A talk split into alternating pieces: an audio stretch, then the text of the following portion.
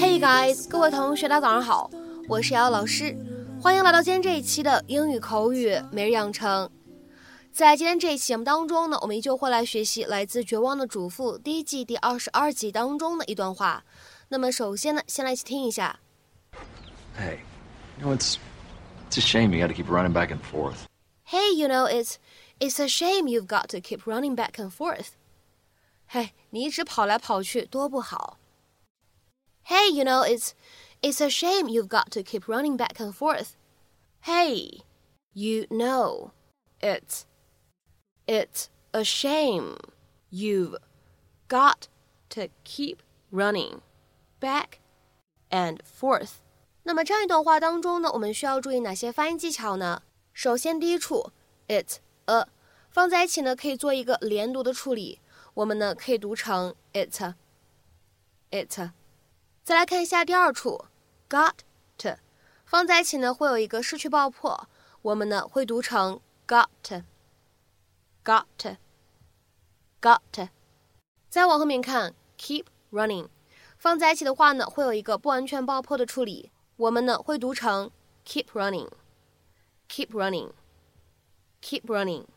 好，再来看一下最后这一处发音技巧，back and forth，放在一起的话呢，前两个单词可以做连读的处理，而后两个单词呢放在一起可以有一个不完全爆破。所以呢，这样的三个单词 back and forth 放在一起呢，我们可以读成 back and forth，back and forth，back and forth。Edie Britt's favorite moment of every day was her arrival at the construction site of her new home.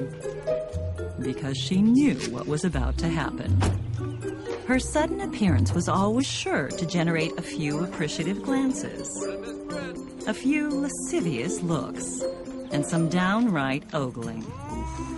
Sadly for Edie, the one man she wanted most to notice her paid her no attention at all. Yes, Edie needed attention to feel good about herself, and she was determined to get it. Miss Britt, you look extra beautiful today. Oh, Cyrus, you're so sweet. So anyhow, I I was wondering if uh, maybe I could uh, take you out to dinner sometime. Oh, honey, you are so far out of your league that you're playing a completely different sport.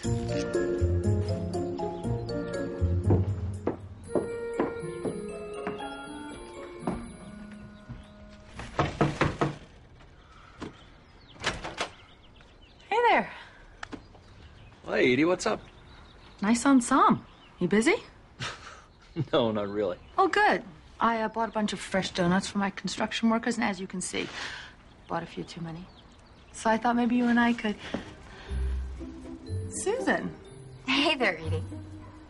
what, what are you? Mike and I got back together. Super. I knew you'd be happy for us. So what's going on? Uh, Edie was just about to. Free donuts.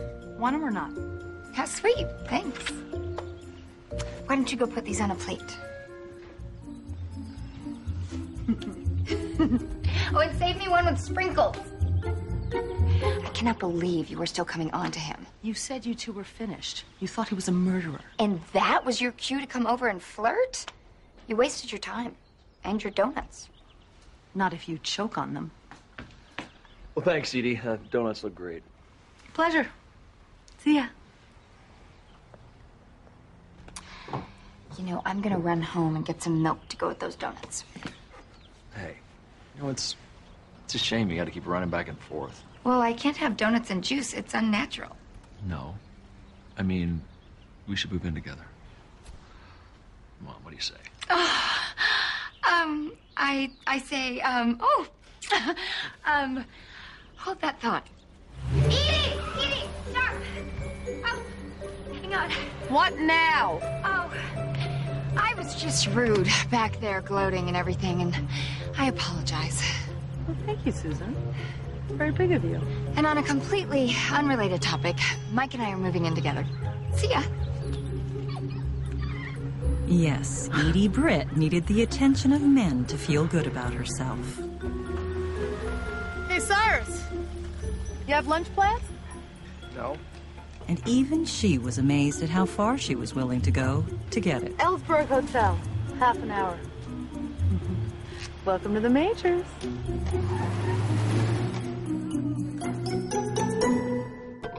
今天这节目当中呢，我们来学习一个非常简单的短语，叫做 back and forth。一起来看一下这个短语它的意思。那么今天的话呢，我们重点来学习一下它的这样一层含义，表示从一个方向到另外一个方向，或者说呢从一个地方到另外一个地方来回变换。那么今天视频当中呢也是这样一个意思，in one direction and then the other repeatedly，或者呢可以理解成为 from one place to another repeatedly。那么此时呢，我们这样一个短语 back and forth，它的话呢是当做一个副词来使用。下面的话呢，一起来看一下几个例子。第一个，During the party, I went back and forth to the kitchen to get drinks for the guests。 在那个聚会上，我从厨房来来回回的为客人拿酒水饮料。During the party, I went back and forth to the kitchen to get drinks for the guests。下面呢，再来看一下第二个例子。The kids are outside throwing the baseball back and forth。孩子们在外面把棒球扔来扔去。The kids are outside throwing the baseball back and forth。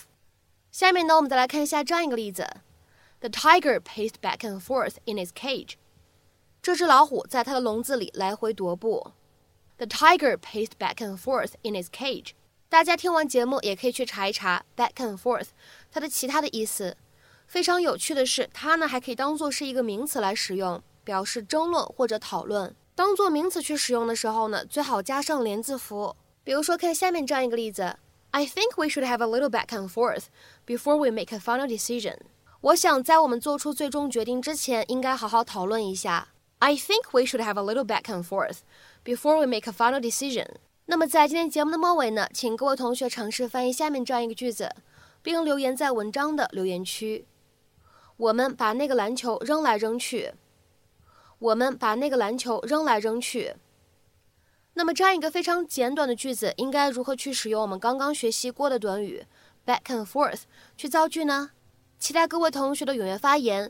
我们今天的分享呢，就先到这里，拜拜。Show me a smile